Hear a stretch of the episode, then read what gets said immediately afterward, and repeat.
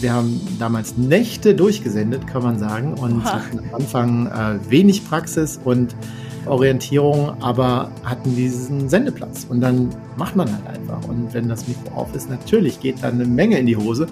Wenn dann aber nur zwei Leute zuhören, wie bei Freddy Schörheck, und ich vermute, bei uns waren das damals teilweise auch nicht mehr, ist das ja gar nicht so wild. Man muss ja nicht nur mit dem Mikro raus und die passenden Fragen stellen und äh, sein Gegenüber ins Gespräch verwickeln, sondern man muss ja auch den ganzen Beitrag schneiden und äh, zubereiten, damit das auch äh, sich alles toll anhört. Da hatte ich ziemlich Bammel vor, muss ich ehrlich sagen. Aber ja, in der Redaktion gab es halt eine super Feedback-Kultur. Wir haben sehr viel sogenannte Airchecks gemacht. Oh Gott, ich war noch nie so aufgeregt vor einem Podcast-Gespräch wie vor dem. Medienwerkstatt Bonn. Hey und ganz herzlich willkommen zu einer ganz besonderen Folge von Dein Weg in die Medien. Und da wir das jetzt schon zum zweiten Mal machen, können wir hier auch schon das als Tradition verbuchen. Unsere alljährliche Jahresrückblickfolge. Und das mache ich natürlich nicht alleine, sondern mit meinem Kollegen Daniel Hauser zusammen. Hallo Daniel. Hallo nach zwölf Monaten Pause. Genau, wir schauen heute mal gemeinsam zurück, was in diesem ja doch sehr ereignisreichen Jahr alles so passiert ist. Aber wir schauen außerdem auch auf das erste Halbjahr 2023 und was wir da alles Cooles für euch geplant haben. Und wir haben gleich auch noch einen Special Guest. Dazu aber gleich mehr. Ja, Daniel, ich freue mich sehr, dass du heute wieder mit mir das zusammen machst. Es war ein sehr langes Jahr, aber wenn du es mit einem Wort zusammenfassen müsstest, wie würdest du es beschreiben? Hm, ich glaube, nach dem Jahr davor, wo alles noch äh, so mit dem C-Wort voll gepflastert war, ist das dieses Jahr anders gewesen. Also das fällt schon mal weg. Ich glaube, insofern würde am besten sowas passen wie überraschend, weil einfach Dinge passiert sind, mit denen wir nicht gerechnet hatten. Es sind Leute plötzlich bei uns in den Zoom-Veranstaltungen aufgelaufen, äh, die sehr überraschend waren. Also äh, meine Güte. Und wir hatten nicht nur Teilnehmer in den Zoom-Veranstaltungen, sondern wir hatten auch Hörer auf unseren Podcast-Plattformen, die wir so bedienen. Und äh, das Wort des Jahres von Spotify war dieses Jahr für uns Enthusiast bzw. Enthusiastin. Äh, hm. so hat Spotify nämlich die Persönlichkeit unserer HörerInnen bezeichnet. Fand ich sehr spannend. Und tatsächlich waren wir bei 101 Leuten in den Top 5 also waren unter den meistgehörten Podcasts bei denen. Also vielen Dank an alle, die uns gerade auf Spotify hören. Und wir hatten 637 Prozent mehr Hörer als letztes Jahr. Das klingt sehr massiv. Lässt vielleicht das muss man sich mal auf der Zunge zergehen lassen. Jetzt können wir ja Rechenaufgaben äh, oder Exempel anstellen. Und wenn wir vorher schon eine Million Hörer gehabt hätten, dann mal sechs, boah, ja, beeindruckend. Dafür ist ja. es äh, jetzt gerade zu spät für mich. vielen, vielen Dank äh, fürs Hören und ja, ich glaube, das ist der Grund, warum wir es machen. Das sagen sogar die Leute bei den Oscars und bei den Grammys und bei anderen Preisen. Ohne euch würde das alles keinen Sinn machen, denn wir machen es ja nicht für uns, sondern für euch. Das stimmt. Und ich hätte, als wir das äh, vor zweieinhalb Jahren angefangen haben, nie gedacht, dass da mal so viele Leute dazukommen, die den Podcast anhören und mehr als nur Familie und Kollegen reinhören. Ja. Und dass und, so viele noch in die Medien wollen. Das hören wir genau. ab und an. Äh, Nachwuchs ist teuer, äh, also rar, guter noch dazu. Aber es ist schön zu sehen, dass es immer noch viele sind, offensichtlich, die in die Medien wollen und sich die Frage stellen, wie das denn eigentlich geht. Das stimmt. Und ich fand es deshalb auch total sympathisch, dass Freddy Schürheck mir in unserer letzten Podcast-Folge erzählt hat, dass es bei ihr auch genauso angefangen hat. Und äh, da können wir ja gerne mal reinhören. Während des Studiums habe ich dann beim Campusradio angefangen. Da kam dann die Radioliebe wieder so richtig raus. Und du, Kira, ich habe die tollsten Sendungen gemacht. Die zwei Hörer, die ich hatte, können es bezeugen. Der äh, eine Hörer war immer meine Mama und der andere Hörer war der Server, der die Sendung aufgezeichnet hat, damit andere Leute sich das aus dem Team noch hinterher anhören können, was sie aber auch nie gemacht haben. Das heißt, ich habe Radio für mich selbst gemacht, aber mit sehr viel Leidenschaft. Und Leidenschaft ist ja auch das Wichtigste. Campusradio ist eine wichtige Möglichkeit, um in die Medien einzusteigen, oder Daniel? Ja, Mega. Also das hören wir auch bei unseren Fragestunden immer wieder. Es gibt natürlich Leute, die haben so ein klassisches Bild vor Augen von einer Redaktion. Man ähm, arbeitet ganz viele Tage, Wochen an einem Thema und irgendwann wird das dann gesendet. Aber sehr bald kommt auch immer die Frage, wie schaffe ich es eigentlich so zu sprechen, dass ich nicht mehr an jedem Buchstaben, den ich mir aufgeschrieben habe, klebe, sondern dass einigermaßen frei klingt. Und dafür ist Campus Radio natürlich total super. Die senden live und man studiert ja und kann nicht so viel Zeit investieren, um Manuskripte zu äh, verfassen. Das heißt, ähm, der Regler geht hoch und dann, dann legt man los. Gerade bei der Herfahrt zu dieser Podcast-Aufnahme habe ich auch noch einen alten Campus-Radio-Kumpel äh, gesprochen. Wir haben damals Nächte durchgesendet, kann man sagen, und Oha. hatten am Anfang äh, wenig Praxis und Orientierung, aber hatten diesen Sendeplatz. Und dann macht man halt einfach. Und wenn das Mikro auf ist, natürlich geht dann eine Menge in die Hose. Wenn dann aber nur zwei Leute zuhören, wie bei Freddy Schöheck, und ich vermute, bei uns waren das damals teilweise auch nicht mehr, ist das ja gar nicht so wild und man braucht sich nicht zu schämen. Auf der Straße erkennt halt eh noch keiner. Äh, insofern sind das total wichtige Lernmomente beim Campusradio, ähm, wenn man sich da in einer Unistadt so einer Redaktion einfach mal anschließt. Und da kann man halt auch sehr schnell sehr viel machen. Aber du machst jetzt ja auch schon etwas länger deine Fragestunde und mhm. gibst da einmal im Monat allen Teilnehmern, die Lust haben, die Möglichkeit, dass sie dir alle ihre Fragen stellen können zum Thema Einstieg in die Medien und Einstieg in den Journalismus. Ja, kannst du das irgendwie auf so Kernthemen runterbrechen, wo, worüber ihr so sprecht? Ja, also es fängt wirklich bei den Schülerinnen und Schülern an. Die haben klassischerweise ja immer nur eine oder zwei Wochen Zeit, die sie irgendwann mal füllen müssen mit einem Praktikum während der Schule. Und natürlich wäre das cool, nicht mit irgendwas äh, dann die Zeit totzuschlagen, sondern mit etwas, was man gerne mag und womit man später vielleicht auch noch was anfangen kann. Also was mit Medien. Ist dann oft schwierig, wo ich sagen muss, versucht euer Glück und haben wir auch schon geschafft und beobachtet, aber selten, weil Redaktionen natürlich von einem längerfristig was haben wollen. Wenn sie einem dann schon Sachen beibringen, dann möchten sie auch, dass man das Wissen, das man erlernt hat, dann äh, bei denen ähm, zeigt. Und äh, insofern haben es Schüler am Anfang ein bisschen schwerer und es ist immer gut, dann langfristig zu denken. Schon äh, ne, zur Mitte des Jahres bis zur Mitte des nächsten Jahres beispielsweise. Ja, andere Leute, die bei uns in der Runde waren, äh, möglicherweise lernen wir auch im Verlauf dieser Podcast-Folge noch so eine Person kennen. Oh, äh, man weiß es nicht. Äh, steigen dann später ein und die werden irgendwie so von dem Medienvirus halt in einer Lebensphase getroffen, wo sie sich die Frage stellen, ob das überhaupt funktionieren kann. Also für etwas Leidenschaft zu haben, ist schon mal wichtig aber man muss die Verhältnisse und die Möglichkeiten dann natürlich auch realistisch einschätzen. Und äh, das ist ganz schön in der Fragestunde, einmal im Monat, genau. Und man darf auch nicht nur einmal dabei sein, sondern kann immer wieder gucken äh, und, und kommen. Und dann äh, kann man natürlich mitverfolgen, das ein oder andere antesten und schauen, wie weit trägt es einen mit der Idee, die man da in sich hat. Und ähm, da gab es auch schon schöne, schöne Momente, die man, glaube ich, sonst ja, einfach so nicht, nicht mitkriegt von Leuten, die gerade am Anfang ihrer Karriere stehen und hasseln und strugglen und äh, natürlich Ups und Downs erleben und am Ende und jetzt gerade vor Weihnachten äh, dann dastehen und sagen, yes, I got it. Das ist schön. Das ist wirklich schön, ja. Ja, dass man mit einem Start hier in der Medienwerkstatt Bonn äh, es weit bringen kann. Das hat uns ja auch unter anderem Chris van de Vliet erzählt.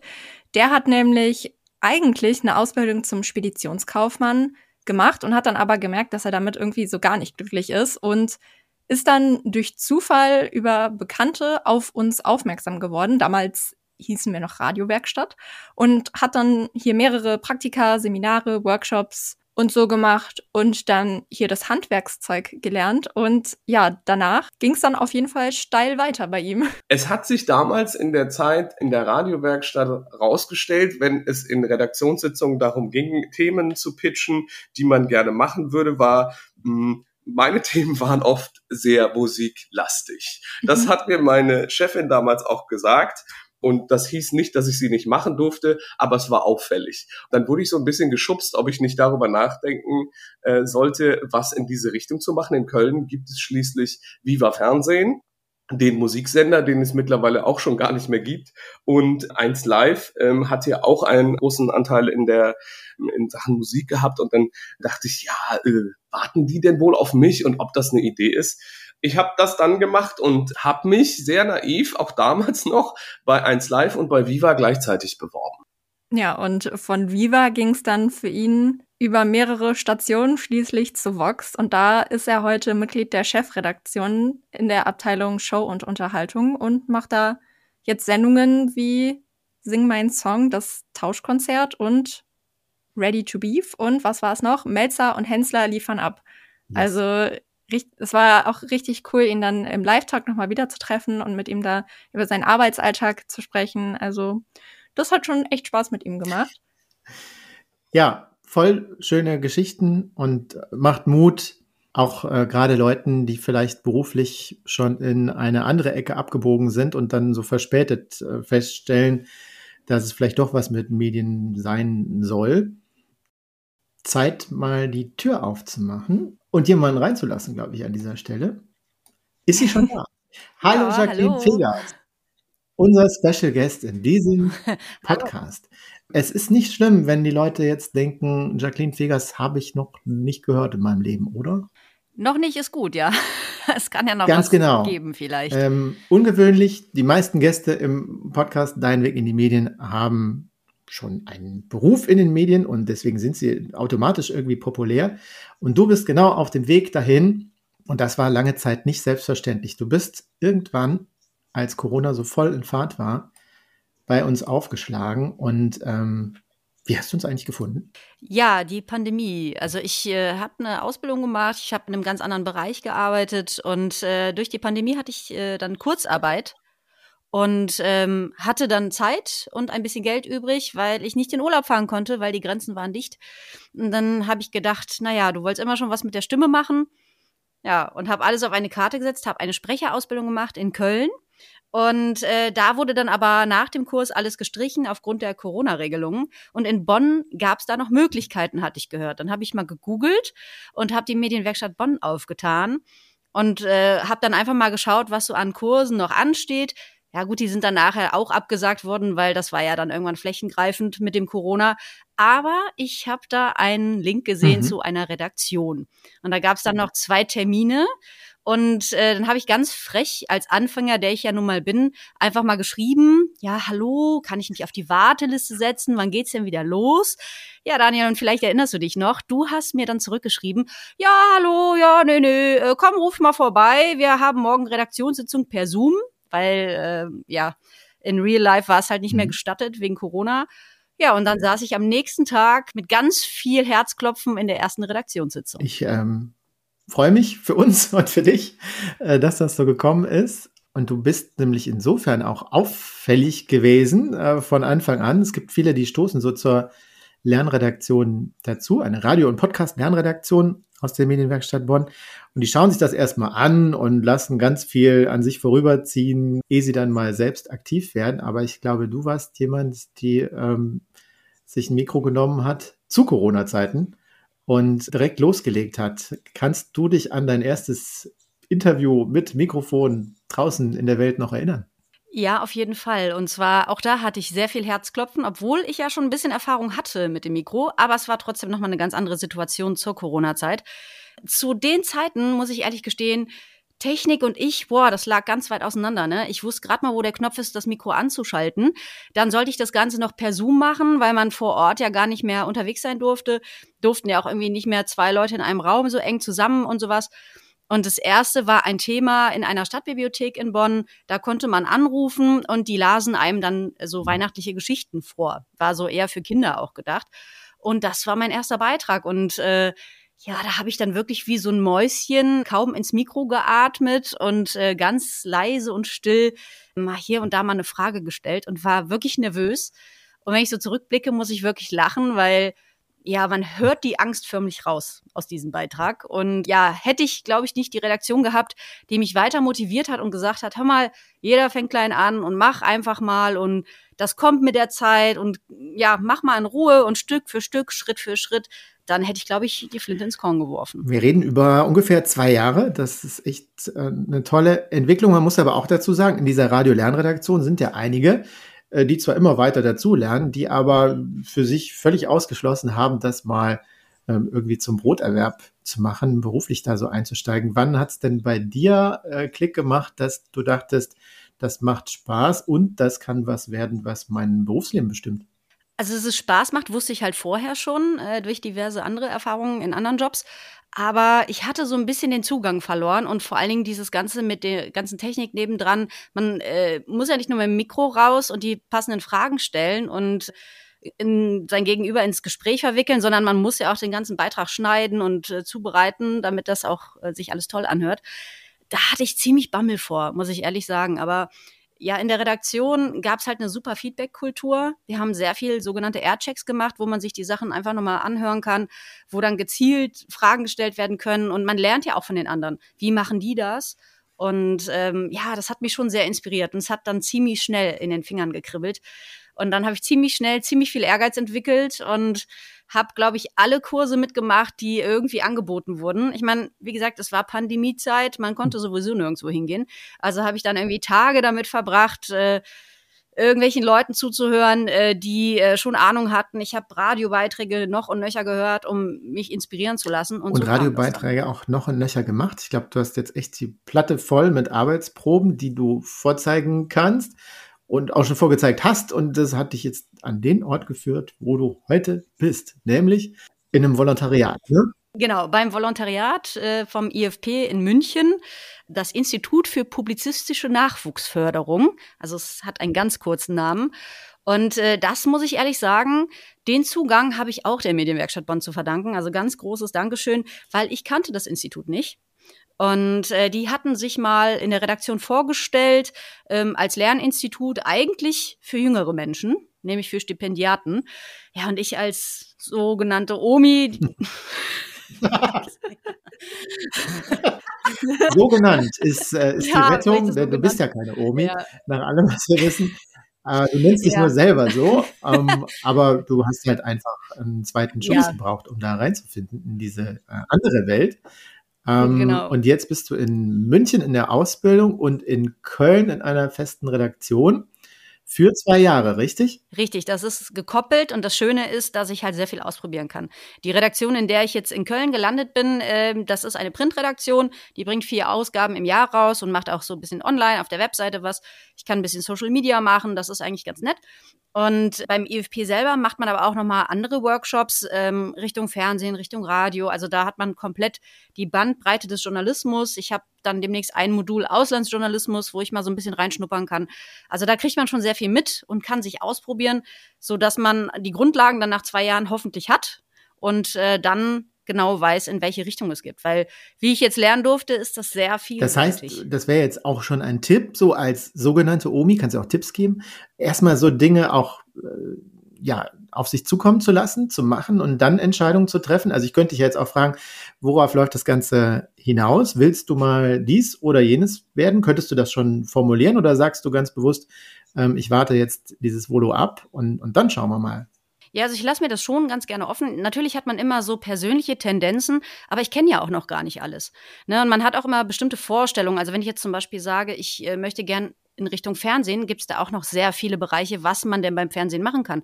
Und ich finde es immer ganz wichtig, dass man das erstmal ausprobiert, um zu gucken, liegt mir das und stimmt meine Vorstellung von dem, was ich denn dann tue, auch mit dem überein, was Realität ist. Und wie stehen da auch meine Chancen vielleicht? Also ist der Markt gerade übersättigt an Fachkräften oder werden da dringend Leute gesucht? Das spielt ja auch alles so ein bisschen eine Rolle und das kann sich ja, wie wir durch die Pandemie gesehen haben, auch sehr schnell mal ändern in verschiedenen Bereichen. Deswegen gucke ich mir alles an, ich probiere alles aus und ich habe ja auch noch zwei Praktika, die ich machen darf und äh, dann entscheide ich dann nach den zwei Jahren was ausprobieren und in andere Redaktionen gehen. Auslandsjournalismus, hast du gesagt, ist ein Thema, das hat uns natürlich auch beschäftigt, nachdem diese ganze Corona-Zeit, ja, vorbei ist sie nicht, aber äh, das Leben hat sich normalisiert. Und äh, auf der anderen Seite ist es wieder komplett unnormal geworden im letzten Jahr durch den Krieg in der Ukraine und die Proteste im Iran. Und da hatten wir irgendwie ein, ein gutes Timing gefunden mit einer sehr prominenten Auslandsjournalistin Nathalie Amiri, die lange Zeit in Teheran das ARD-Studio geleitet hat. Kira, wie war das für dich, auf so jemanden zu treffen, die ja irgendwie nicht Lokaljournalismus, nicht Sportjournalismus, nicht irgendwas im Inland macht, wo man in einem sicheren Redaktionsraum arbeitet, sondern da, wo, wo Pressefreiheit wirklich kein großgeschriebenes Wort ist? Das war total Wahnsinn. Also ich finde, sie ist so eine beeindruckende Frau und ich habe auch im Vorfeld habe ich ihr Buch gelesen, was sie geschrieben hat über ihre Zeit im Iran. Das, das war Wahnsinn. Also ich äh, saß da mit offenem Mund da zum Teil, weil sie das auch so packend alles sowohl im Buch erzählt hat, aber auch im Podcast. Und so, ich, ich weiß nicht, irgendwie, ich hatte das Gefühl, dass ich dem gar nicht gerecht werden kann in meinem 20, äh, 25, wenn ich ganz frech bin, mal 30 Minuten.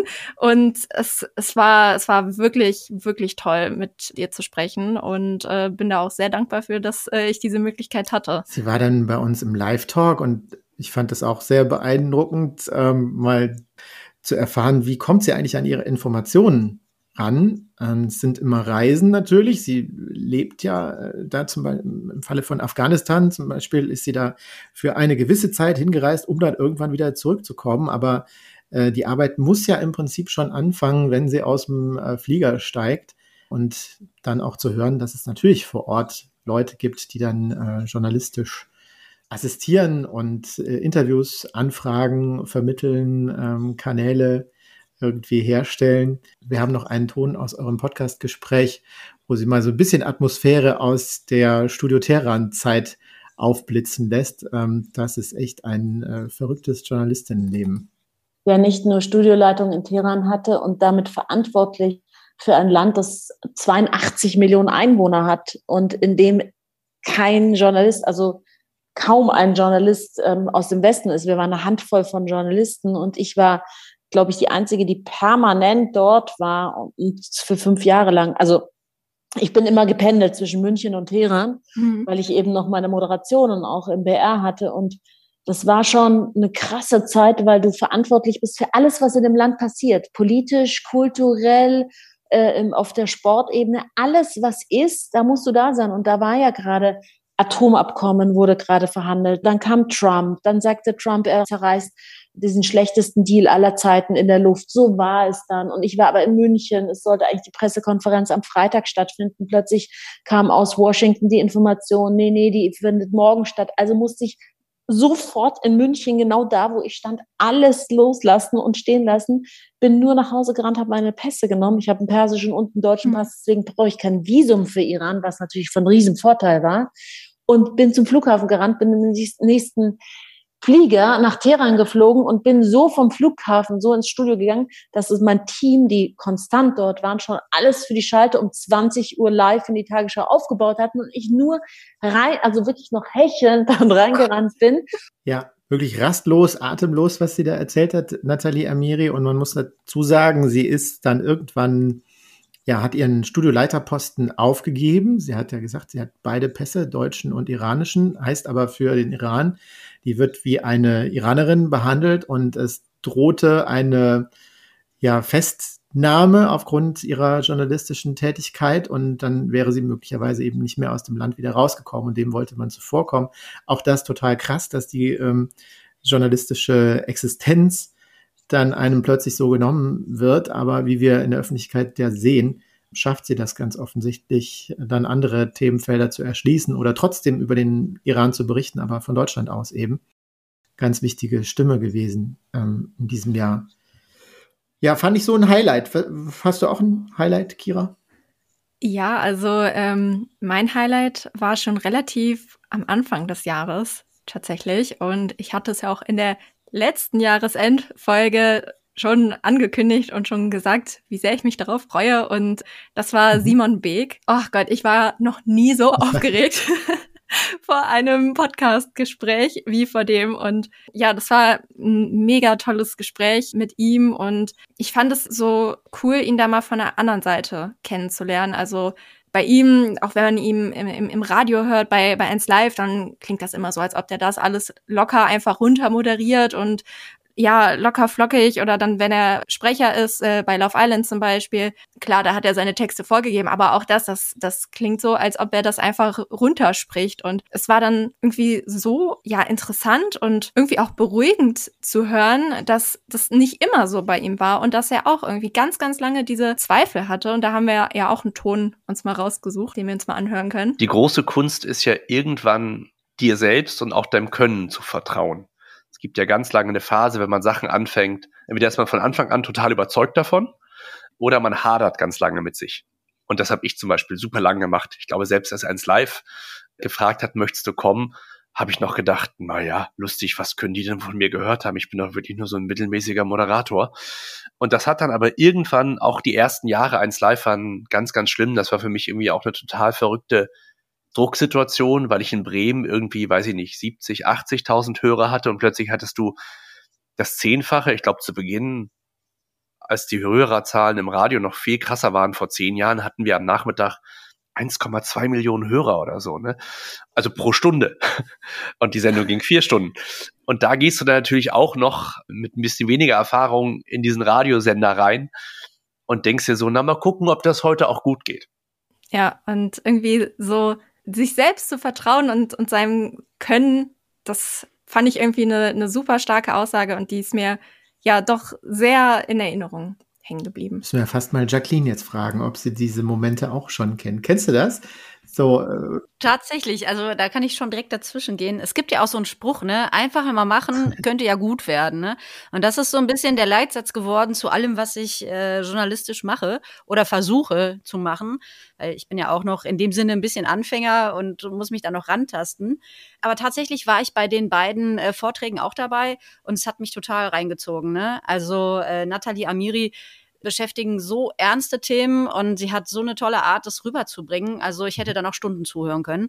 Und bei Simon Beek ähnlich, ne? Also er ist halt eher so bisschen von der lustigen Seite dann auch äh, natürlich klar, er macht auch schon mal bestimmt ernste Themen, aber ähm, allein wie er dann zum Beispiel auch bestimmte äh, Charaktere von mhm. äh, Love Island dann ja nachgemacht hat oder so. Das, also es war schon beeindruckend und man sieht dann die Leute im TV oder hört sie im Radio oder so.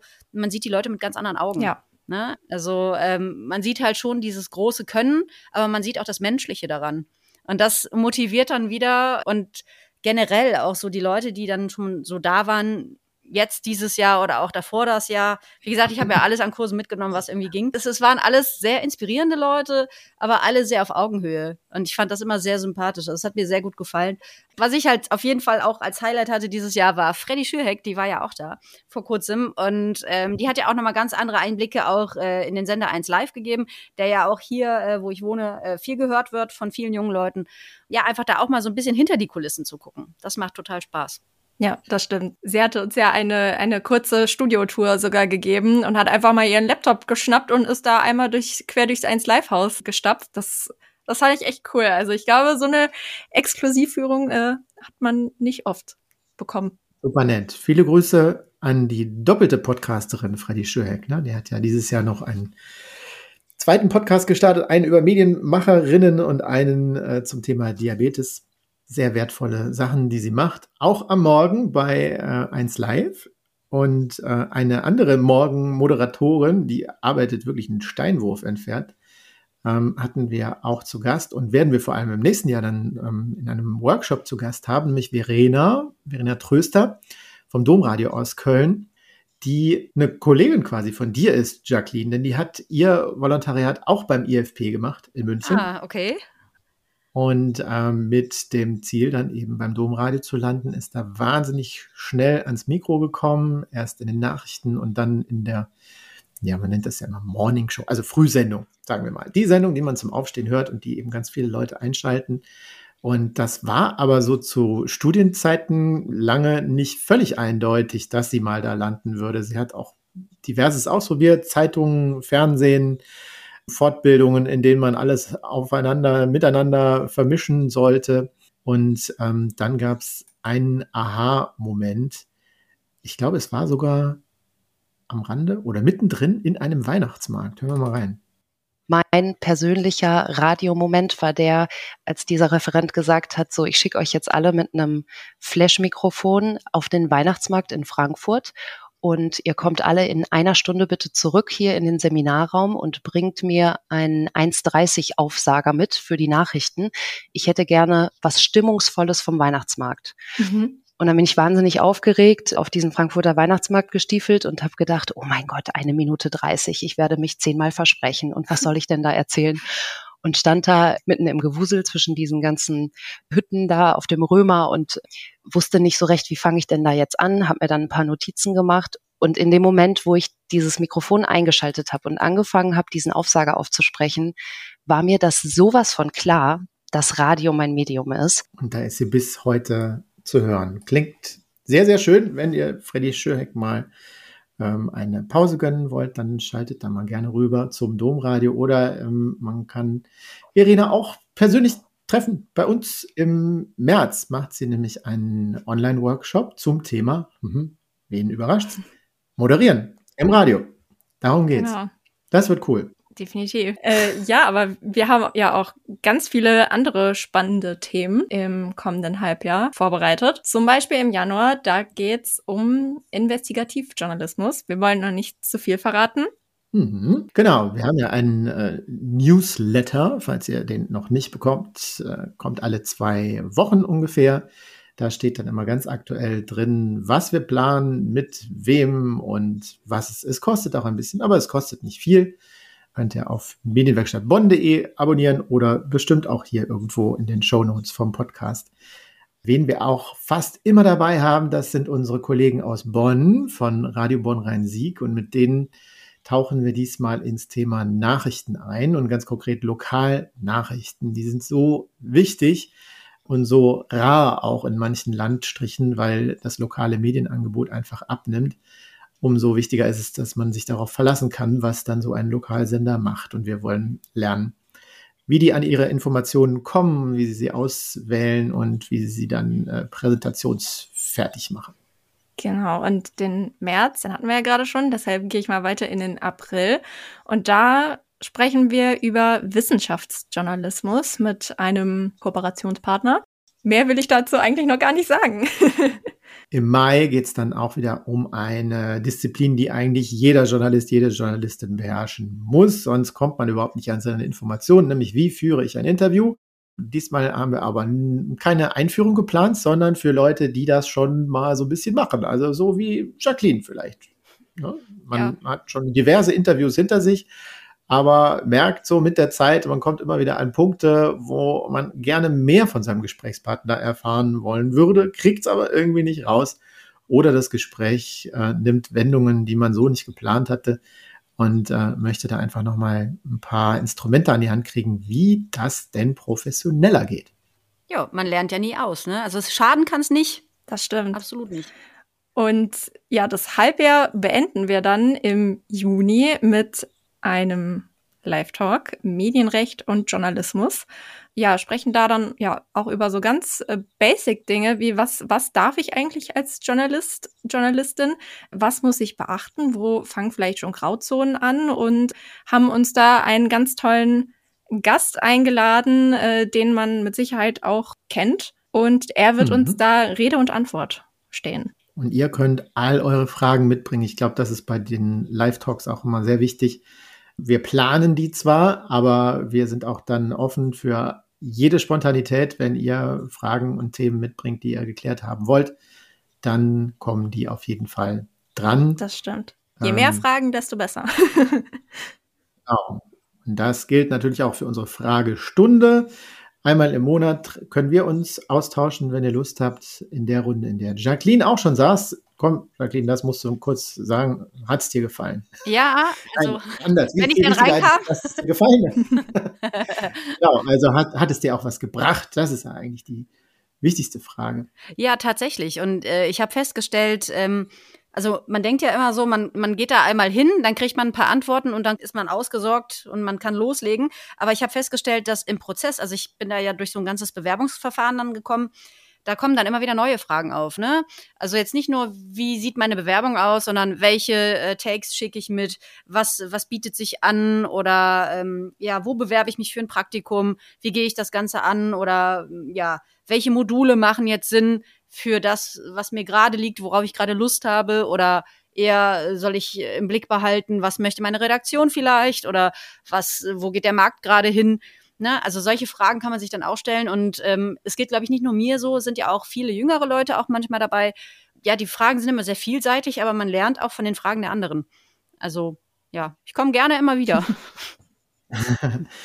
Sehr gerne. Ja, finde ich voll das wichtige Stichwort. Journalisten arbeiten oft so alleine vor sich hin, ne, wenn sie dann ein Thema haben, dass man da mal so eine Runde hat, wo man mit anderen in den Austausch kommt. Das ist natürlich noch intensiver dann in unserer Lernredaktion, wenn es darum geht, eine Sendung zusammen zu basteln mit Themen.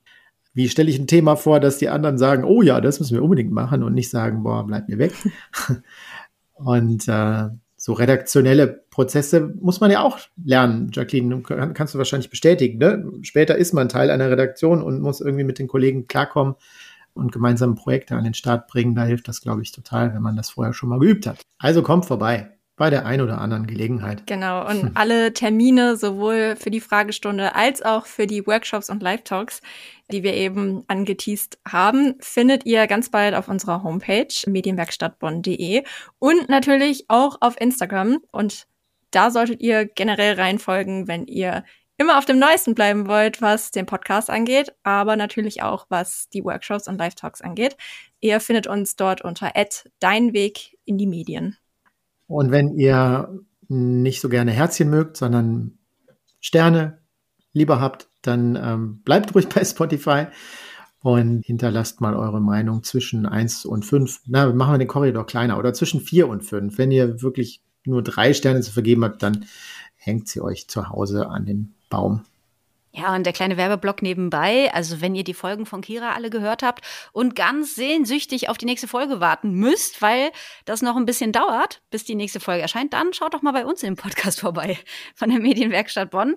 Wir bereiten ja immer unsere Sendungen vor und ab und zu erstellen wir dann auch äh, Podcasts dazu. Und dann kann man das Ganze auch mal nachhören, themenbezogen, ähm, so wie man Zeit hat.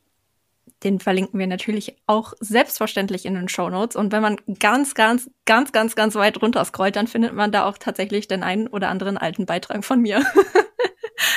ja, und, und auch meinen ersten Beitrag über die Bibliothek, wo wir eben drüber sprachen. Also der ist da auch noch zu finden. Also wer mal ein bisschen lachen möchte, der kann sich das dann auch mal anhören. ja, okay. Ich glaube, damit haben wir für heute alles gesagt, was zu sagen ist und noch viel mehr. Ähm, oh. Vielen Dank an dich, liebe Jacqueline, und natürlich auch an dich, Daniel, dass ihr euch den Danke. Abend freigehalten habt und äh, ja, wir hier zusammen quatschen konnten und das vergangene Jahr fast schon miteinander Revue passieren lassen konnten. Und ja, dann würde ich sagen, vielen Dank, dass ihr zugehört habt. Dann hören wir uns nächstes Jahr wieder. Bis nächstes Jahr. Tschüss. Medienwerkstatt Bonn. Podcast.